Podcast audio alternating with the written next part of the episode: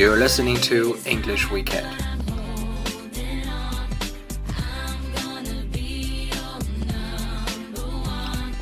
Every weekend we spend together to talk about everything in English related to English learning. And but our e friend, so bodies like kick things off.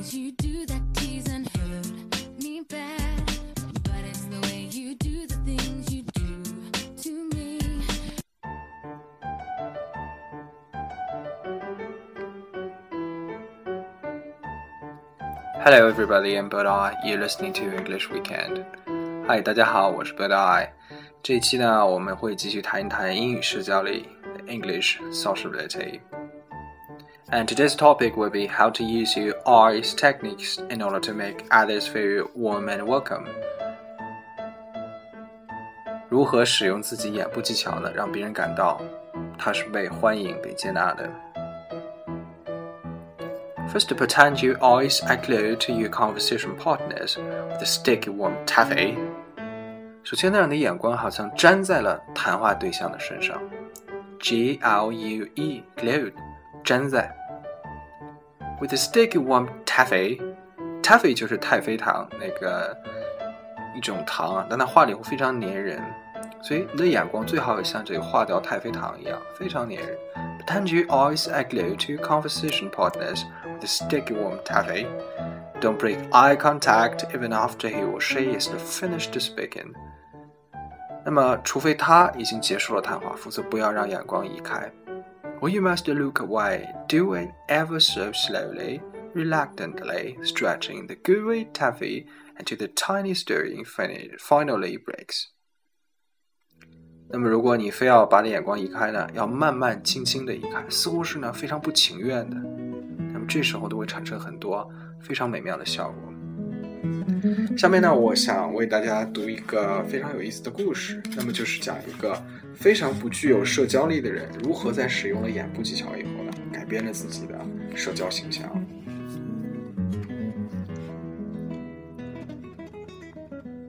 I have a friend, Sammy, a salesman who unwittingly comes across as an arrogant chap.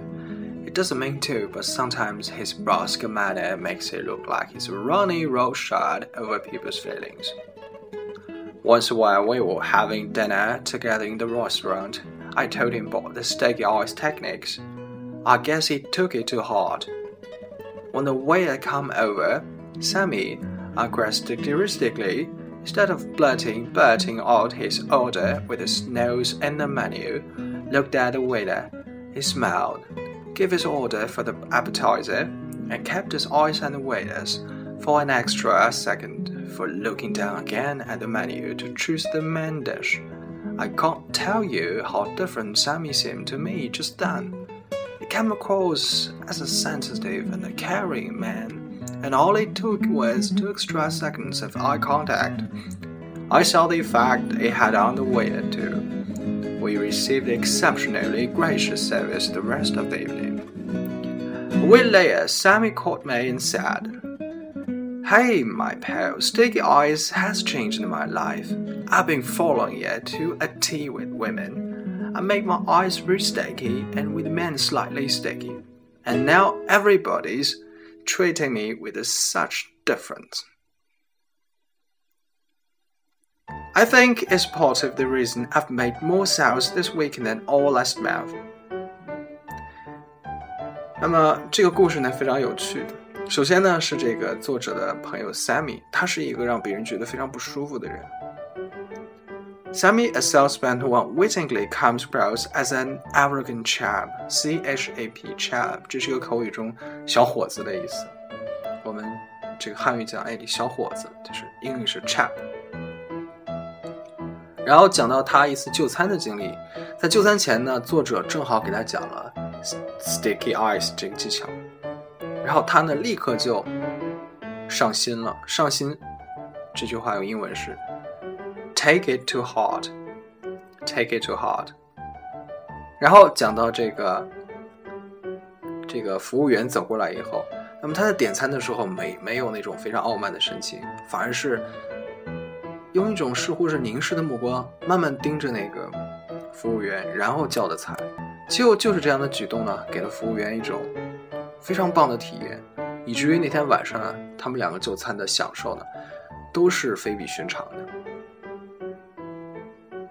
并且一周以后呢，这个 Sammy 再次找到了作者，跟他说呢，由于使用了这个 Sticky Eyes 这样的一个人机技巧呢，以至于说在男性同事和女性同事之间，自己都变得更受欢迎，甚至自己这一周，因为他是推销员嘛，所推销的商品比过去的一个月都多。那么我再把这篇文章给大家读一下。I have a friend Sammy, a salesman who unwittingly comes across as an arrogant chap. He doesn't mean to, but sometimes his brusque manner makes it look like he's a running roughshod over people's feelings. Once while we were having dinner with, together in the restaurant, I told him about the sticky eyes technique. I guess he took it to heart. When the waiter came over, Sammy, uncharacteristically, instead of bluntly bursting out his order with his nose in the menu. Look at the waiter. He smiled, gave his order for the appetizer, and kept his eyes on the wares for an extra second before looking down again at the menu to choose the main dish. I can't tell you how different Sammy seemed to me just then. He came across as an sensitive and caring man, and all it took was two extra seconds of eye contact. I saw the effect it had on the waiter. We received exceptionally gracious service the rest of the evening. A week later, Sammy called me and said, Hey, my pal, Sticky Eyes has changed my life. I've been flying it to tea with women. I make my eyes pretty sticky and with men slightly sticky, and now everybody's treating me with such difference. I think it's part of the reason I've made more sales this week than all last month.